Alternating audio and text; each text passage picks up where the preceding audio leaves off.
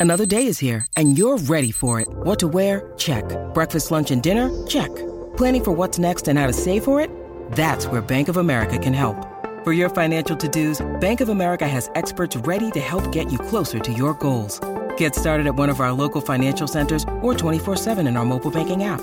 Find a location near you at bankofamerica.com slash talk to us. What would you like the power to do? Mobile banking requires downloading the app and is only available for select devices. Message and data rates may apply. Bank of America and a member FDIC.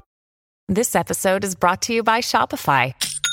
Forget the frustration of picking commerce platforms when you switch your business to Shopify, the global commerce platform that supercharges your selling wherever you sell. With Shopify, you'll harness the same intuitive features, trusted apps, and powerful analytics used by the world's leading brands. Sign up today for your $1 per month trial period at shopify.com slash tech, all lowercase. That's shopify.com slash tech.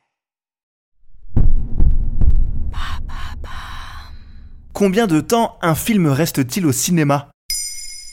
Merci d'avoir posé la question. Le jour des sorties cinéma, il y a ceux qui se précipitent comme moi pour voir un film le premier jour en salle, voire quelque temps auparavant en avant-première. Et il y a ceux qui se disent qu'ils ont bien le temps de découvrir un film qui vient de sortir. Mais la durée d'exploitation d'un film au cinéma dépend de quelques règles. Qui décide de la durée d'un film à l'affiche? C'est l'exploitant du cinéma qui décide ce qu'il met à l'affiche de ses salles et combien de temps il va y rester. C'est la raison pour laquelle on ne trouve pas les mêmes films partout et que certains lieux s'orientent soit vers les blockbusters, soit vers les films d'auteur, les VO ou les versions doublées. La répartition se fait avec le distributeur qui de son côté aura estimé le nombre de copies, organisé les événements type avant-première, fixé les dates de sortie pour s'harmoniser avec les autres distributeurs pour éviter que deux films avec le même acteur ou une thématique trop proche sortent le même jour par exemple. La durée moyenne d'exploitation se situe entre trois semaines et deux mois. Il y a pour commencer le besoin de libérer des salles pour les nouvelles sorties chaque semaine. Un petit cinéma ne pourra pas se permettre de monopoliser une salle trop longtemps pour un film, contrairement à un multiplex qui a plus de 10 salles.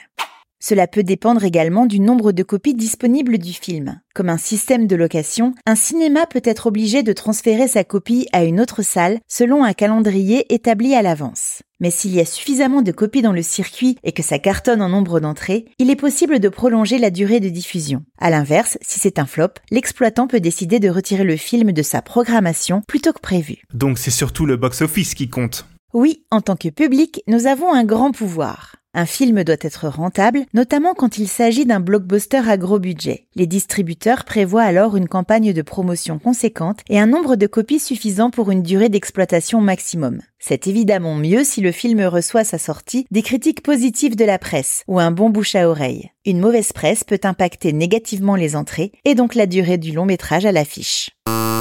Avec les ressorties des films quelques années après leur lancement et la variété des salles, il est difficile de déterminer quel film est resté le plus longtemps au cinéma. Néanmoins, on peut sans se tromper citer Titanic en 1998 et Avatar en 2009, tous les deux de James Cameron, ainsi que le chef-d'œuvre classique Autant en emporte le vent de Victor Fleming, film de 1939 qui a également pulvérisé les chiffres du box-office dans le monde pendant des mois. Et qu'en est-il de la chronologie des médias en France? Il s'agit d'une réglementation qui organise la diffusion des films après leur exploitation dans les salles, que ce soit sur des supports DVD, Blu-ray, Canal+, télévision ou plateforme de vidéo à la demande type Netflix ou Amazon Prime. Depuis 2022, ces délais ont été raccourcis pour accéder plus rapidement aux films depuis notre canapé.